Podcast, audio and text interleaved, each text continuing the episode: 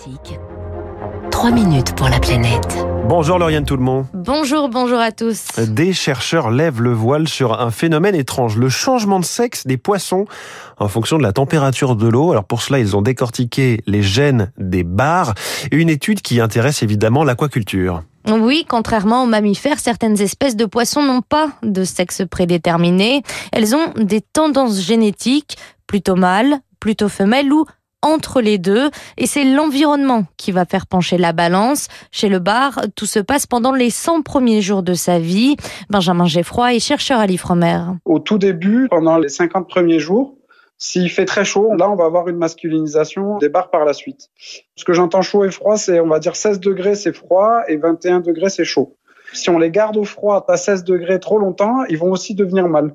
Donc en fait, ils ont besoin quand même d'une période de froid au début et ensuite d'une augmentation de la température pour pouvoir devenir femelle. Des mauvaises températures et c'est plus de stress pour le bar. Mâle ou femelle, c'est une question de survie selon le chercheur en génétique François Halal. L'énergie qui est demandée aux poissons pour euh, fabriquer des œufs est bien supérieure à celle que le poisson va devoir mettre en œuvre pour fabriquer des spermatozoïdes. Donc euh, c'est un pari par défaut de se dire bah finalement bon je suis un petit poisson, peut-être je suis dans un environnement pas très favorable, tant pis, je vais essayer de devenir un mâle, ça me donnera quand même peut-être une petite chance de me reproduire même si j'en suis pas certain. Ou au contraire, je suis un poisson un peu plus gros, j'ai plus de chance parce que je suis dans un environnement un peu plus favorable. Même si ça va me prendre un petit peu plus d'énergie, ça va me prendre un petit peu plus de temps, je vais prendre le pari de devenir une femelle. Et le but de l'aquaculture, c'est justement d'obtenir plus de femelles parce qu'elles deviennent 30% plus grosses que les mâles et rapportent donc plus à la vente au poids. Benjamin Geffroy. Dans d'autres pays, en fait, pour choisir le sexe qui aura la meilleure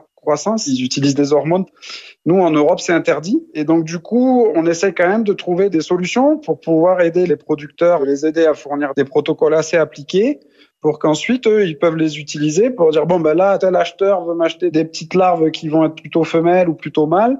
Voilà le protocole de température qu'il faut leur mettre pour avoir plus de mâles ou de femelles, quoi. Au-delà de l'aquaculture, les chercheurs s'intéressent désormais aux bars sauvages et aux conséquences du dérèglement climatique qui réchauffe les océans. François Halal. Pour le bar sauvage, a priori, on peut s'attendre à ce que l'effet du changement climatique puisse avoir un impact plus important sur ces populations sauvages. Naturellement, les poissons vont avoir tendance à être équilibrés.